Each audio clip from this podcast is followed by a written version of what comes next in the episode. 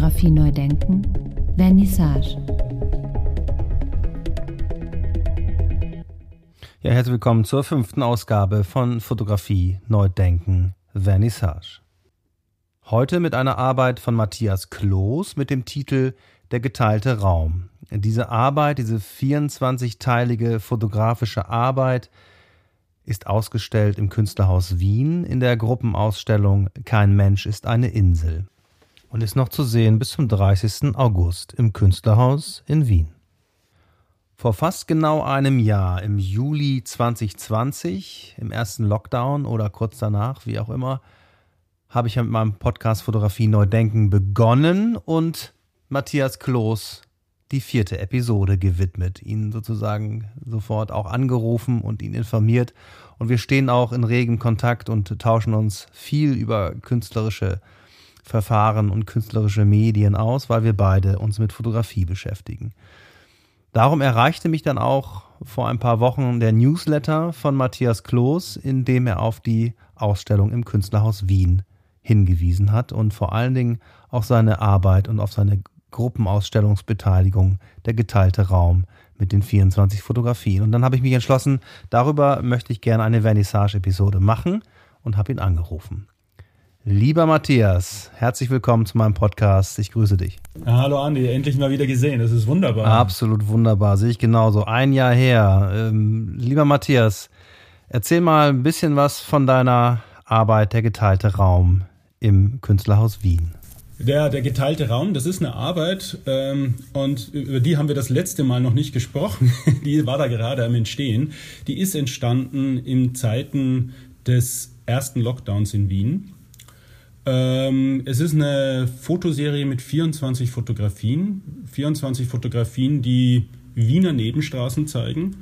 Und das, was diese 24 Fotografien verbindet, ist, dass sie äh, jene Straßenzüge zeigen, die in Wien während des ersten Lockdowns zu temporären Begegnungszonen umgewidmet wurden. Ja, das klingt sehr amtssprachig und so ein bisschen kompliziert. Ähm, was können wir darunter verstehen? Ja, es ist amtssprachig.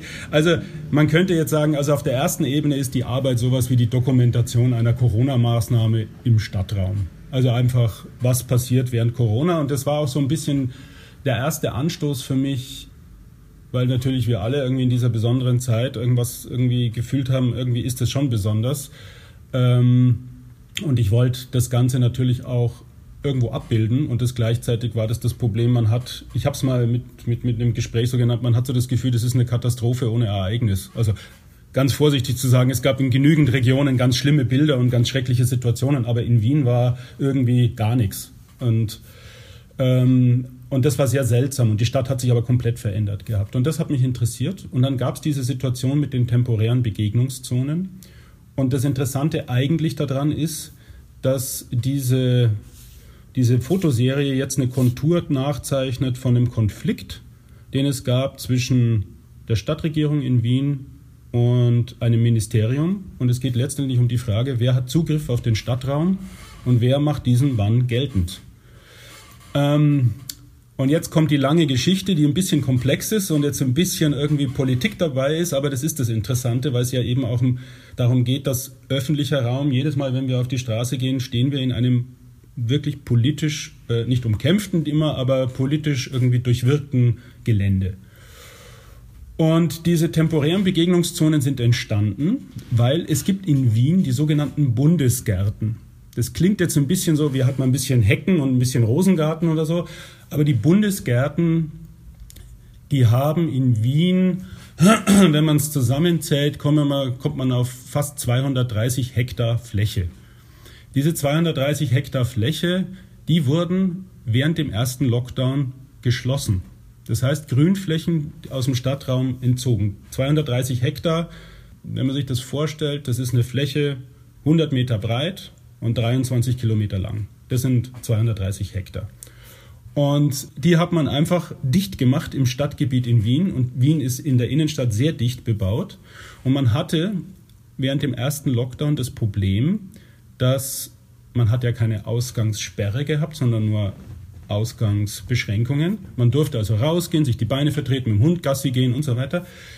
Dass die Gehsteige aber zu schmal sind und man konnte nicht, äh, wenn man mal sich die Beine vertreten wollte, den Mindestabstand einhalten. Und deswegen gab's, äh, hätte man normalerweise einfach in den Bundesgärten spazieren gehen können. Die sind weitläufig. Ich wohne in der Nähe von einem.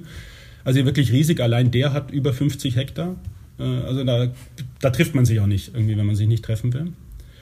Und die, äh, das war jetzt nicht möglich. Und die Stadt Wien musste reagieren, weil die Bundesgärten werden von einem äh, Bundesministerium geschlossen. Auf die Flächen hat die Stadt Wien keinen Zugriff. Und dann äh, kam die Idee, okay, dann müssen wir Straßen öffnen dafür, für die Bürgerinnen und Bürger. Also nochmal ganz kurz zusammengefasst. Also es, es gab eigentlich Grünanlagen, die für die Menschen da waren, um da spazieren zu gehen. Die hat man jetzt einfach zugemacht in Corona und hat dafür Straßen abgeteilt oder wie? Genau, genau. Also diese Grünflächen sind auch wirklich zentral in der Stadt. Das sind keine, keine irgendwie Randlagen. Also man kann jetzt sagen, okay, Schloss Schönbrunn ist ein bisschen mit seinen Grünflächen ein bisschen weiter draußen. Aber selbst dort, äh, es gibt dort den 14. Bezirk, das ist so ein gut bürgerlicher Bezirk mit vielen kleineren Bebauungsstrukturen, aber grenzt an an den 15. Bezirk, ein dicht bebauter Bezirk. Und bei mir ist es der sogenannte Augarten, ein ehemaliger riesiges Barockareal, das aber jetzt teilweise auch verwilderte Waldflächen hat. Und der hat eben gut 50 Hektar äh, und äh, das ist wirklich das Naherholungsgebiet im zweiten und 20. Bezirk. Da, äh, und das wurde einfach zugemacht. Und aus diesem Zuge ist diese Arbeit entstanden, dann eben mir zu sagen, ich ähm, dokumentiere jetzt alle diese temporären Begegnungszonen äh, und versuche einerseits ein, ein, ein, äh, ja, so eine Corona-Maßnahme unter speziellen Situationen zu erstellen und gleichzeitig dann aber auch, und das war eigentlich eher so ein Nebeneffekt, ist es ein, schon ein Zeitbild von der Stadt, weil es natürlich A, Wien zeigt, in den definitiv nicht von Tourismus geprägten Orten. Also es sind wirklich die Nebenstraßen. Ich musste auch teilweise am Stadtplan nachschauen, wo es ist, also weil ich es nicht wusste, die Straße. Und zum anderen zeigt äh, die Wiener Innenstadt, wie sehr sie doch von automobilem Individualverkehr noch geprägt ist. Also es gibt keine Straße, die frei wäre von Autos. Es gibt keine Straße, die nicht links und rechts komplett gerahmt ist mit parkenden PKWs oder anderen Fahrzeugen. Und das ist schon immens, äh, äh, weil wir ja gerade, wie wir alle wissen, an einer großen Mobilitätswende stehen oder Frage, ob wir es schaffen, das zu verändern. Das ja, da so. bin ich auch mal, auch mal gespannt, wie das so weitergeht. Ähm, aber jetzt nochmal nachgefragt, also in diesen temporären Begegnungszonen, da können sich also dann 500 Menschen begegnen äh, zwischen dem Haus links und dem Haus rechts auf einer bestimmten Fläche und das ist dann auch entsprechend ausgeschildert oder wie muss ich mir das vorstellen? Also es gibt in Österreich wirklich den, den, den, also die Begegnungszone als äh, verkehrstechnischen Stadtraum. Den gibt's. Und das sind Bereiche, wo Fußgänger und Fahrzeuge gleichberechtigt äh, äh, fahren dürfen. Also zum Beispiel, man hat in Wien eine der, der, der großen Einkaufsstraßen wurde zu so einer Begegnungszone. Das heißt, da, dort darf im beschränkten Maße Verkehr durch. Aber gleichzeitig dürfen Radfahrer, Fußgänger den gesamten Stadt, also den gesamten Straßenraum mitbenutzen. Und es gibt keine klare Trennung zwischen, außer ein bisschen markiert, wo ist Fahrweg, wo ist Fußgängerweg. Ähm, das Problem ist nur bei den temporären Begegnungszonen, dass die Fahrzeuge 20 Stundenkilometer schnell fahren dürfen. Also es ist absurd. Es ist absurd. Äh, ähm, und man hat wirklich, also während, diesem, während dieser Ausgangsbeschränkungen, es waren wirklich äh, Straßen, in Wien gibt es sehr viele Einbahnstraßen, die man wirklich gesperrt.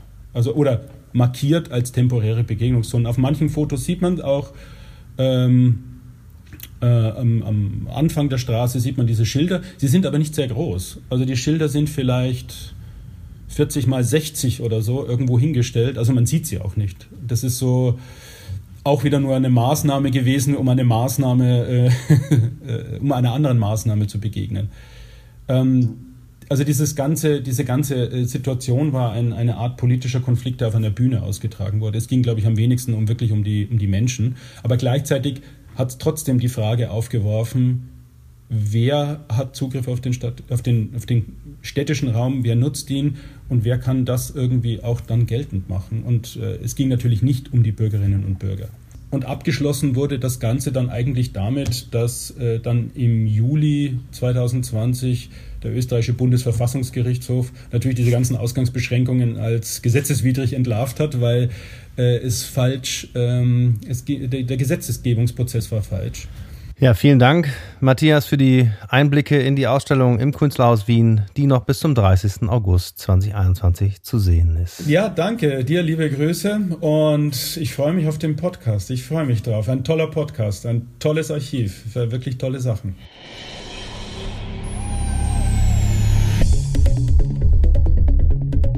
Fotografie neu denken, Vernissage.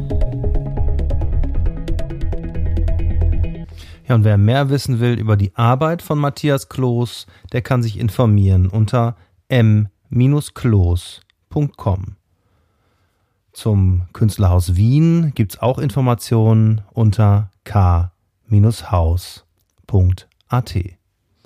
All diese Informationen sind natürlich selbstverständlich wie gewohnt zum Anklicken in den sogenannten Show Notes zu dieser Episode zusammengefasst. Vielen Dank fürs Zuhören und bis zum nächsten Mal. Dankeschön und ciao, ciao.